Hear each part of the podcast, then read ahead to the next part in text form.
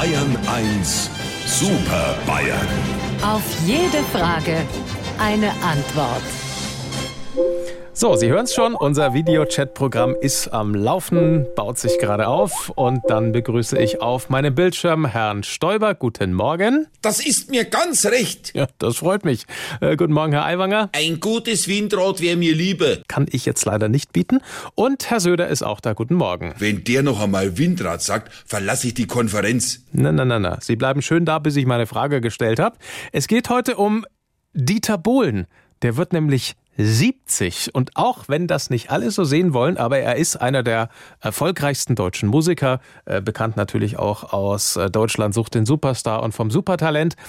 Was halten Sie denn von Dieter Bohlen, meine Herren. Lieber Herr Morgendings, im Moment verwirre ich mich gerade. Wer sucht nach seinem Talent und hat damit auch noch Erfolg? Edmund der Mann meint den Dieter Bohlen, der hat in der Kapelle Modern Tolkien gespielt. Sein Partner war der Thomas Anders, der hat sich immer mit Rostschutzfarbe eingeschmiert. Das hat mir mein Kumpel der Dobler Walter erzählt, weil der kennt den, der wo ihm die goldene Nora-Kette verkauft hat. Ich habe immer noch keinen Dunst unter der Glocke. Edmund, alte Abzugshaube. Vom Dieter Bohlen sind so Knaller wie Sherry Sherry Lady und Geronimus Cadillac. Hast bestimmt schon mal gehört. Der Dieter ist eigentlich ganz in Ordnung. Vom Typ her einer wie ich. Knallhart und schonungslos gegen die, die es nicht können aber sanft und voller Bewunderung zu sich selber. Jetzt wein ich gleich. Unglücklicherweise hat er sich arg operieren lassen.